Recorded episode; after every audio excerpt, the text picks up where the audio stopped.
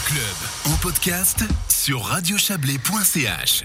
L'introduction récente des tests rapides sur le marché a ouvert de nouvelles possibilités en termes de testing, justement. De fait, certaines entreprises en profiteraient pour tester fréquemment leur personnel et ne pas forcément communiquer sur les résultats des tests. Comme elles travaillent en flux tendu, elles renonceraient même à faire remonter les informations pour ne pas mettre en danger leur production. Ce sont des informations qui nous viennent des syndicats, avec le risque, évidemment, de voir se développer chez elles des clusters dont personne n'aurait connaissance. On imagine dès lors facilement les incidents que cela peut avoir sur le contrôle de l'épidémie. On a voulu en parler avec vous, Karim Boubaker. Bonsoir.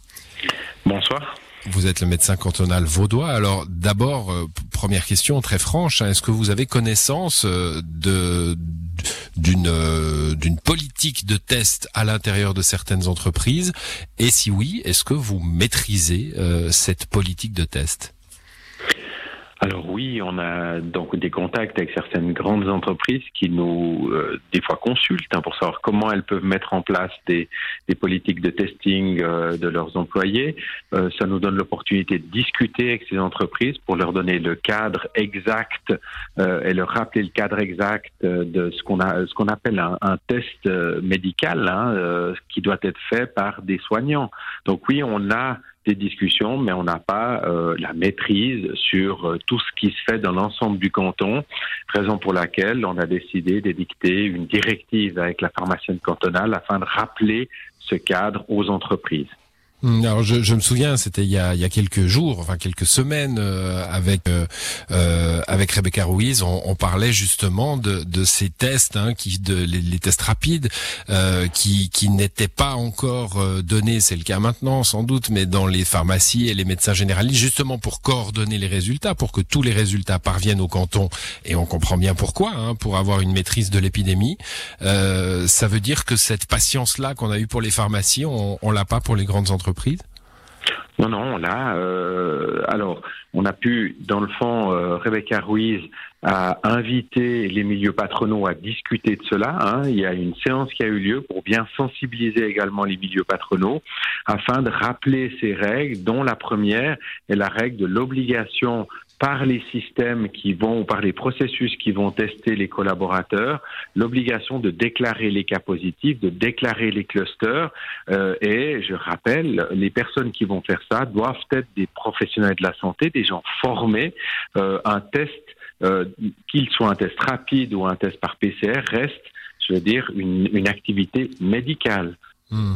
Alors nous, on a eu, on a eu euh, ces, informations. On nous a même parlé d'une entreprise que nous ne citerons pas, puisque nous n'avons pas pu euh, établir de, de, preuves formelles, mais euh, qui, qui, inquiète hein, à la fois certains employés et les, syndicats. en gros, le message qu'on nous donne, et, je vous le livre brut, c'est ben, une entreprise n'a pas intérêt à déclarer qu'elle est potentiellement un cluster, qu'elle est potentiellement une entreprise dont il faudrait, sinon la fermer, du moins diminuer sa production. Est-ce que vous êtes confronté à cela? Alors on a plutôt été confronté euh, pendant la première vague et la deuxième vague à des entreprises plutôt responsables hein, qui nous contactaient très rapidement dès qu'ils avaient un cas, des cas, afin qu'on puisse les aider. Bien sûr qu'on a, on a, on a observé des résistances, on a observé des entreprises qui nous disaient mais je vais devoir fermer, mais dans la grande majorité des cas, on a plutôt eu un rapport de confiance avec les entreprises euh, qui, j'aimerais aussi le souligner, hein, qui sont très touchés parce que parce qui est en train d'arriver euh, par cette mmh. crise mondiale. Et je crois qu'il faut vraiment plutôt, euh, en tout cas la plupart, les remercier pour les travaux qu'elles ont fait. Maintenant, s'il existe des situations qui sont contre la loi, qui vont pas dans le sens de la loi, il faut qu'on nous les signale et on va, euh, je veux dire, on va agir, on va aller voir auprès de ces entreprises si on doit euh, changer la pratique, comment est-ce qu'on va le faire? Vous avez euh, évoqué cette directive hein, euh, prononcée, enfin émise par le, canton de Vaud, c'était le 7 décembre, donc euh, ce lundi, intitulée cette directive pratique des tests rapides antigéniques au sein des entreprises. Vous avez évoqué déjà le fait que ça devait être fait par des gens de l'art, hein, des gens du domaine de la santé. Est-ce qu'il y a d'autres points essentiels dans cette directive? Oui, alors pour nous, les points essentiels, si vous voulez, c'est que d'abord, on est dans un, comme toujours, dans un mode volontaire, hein, je veux dire, et puis ça, c'est important que les gens l'entendent. Euh, vous parliez tout à l'heure peut-être d'entreprises qui vont trop loin, ben là, ça doit nous être signalé si on n'est plus dans un mode volontaire. Euh, ensuite, euh, vous parlez là de cas où des entreprises obligeraient leurs employés à se faire tester régulièrement. Voilà, exactement. Disons, euh, quelque part, euh, on peut pas obliger quelqu'un à subir un frottis, euh, ou alors on est vraiment dans de la maltraitance. Mais disons, ce que ce que j'aimerais dire par là, c'est que je pense qu'on peut faire des pressions auprès des collaborateurs.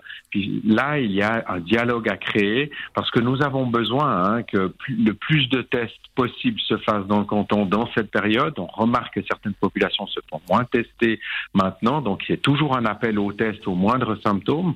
Mais c'est vrai que ça doit rester sur un mode volontaire D'autres, euh, parliez d'autres éléments importants pour nous, c'est que les tests soient homologués. Hein. On doit utiliser des tests. Il y en a deux qui sont homologués actuellement au niveau national. On doit utiliser ces, ces tests. Et puis, un autre point qui est essentiel, c'est le point de l'accès aux résultats de ces tests. On parle là d'une donnée médicale qui est protégée par le secret médical.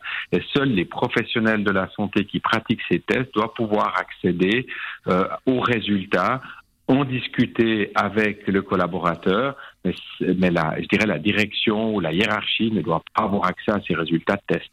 Voilà les bonnes pratiques donc euh, euh, expliquées, hein, euh, compilées par cette directive parue lundi. Merci à vous Karim Boubaker pour ces précisions. Bonne soirée. Bonne soirée à vous.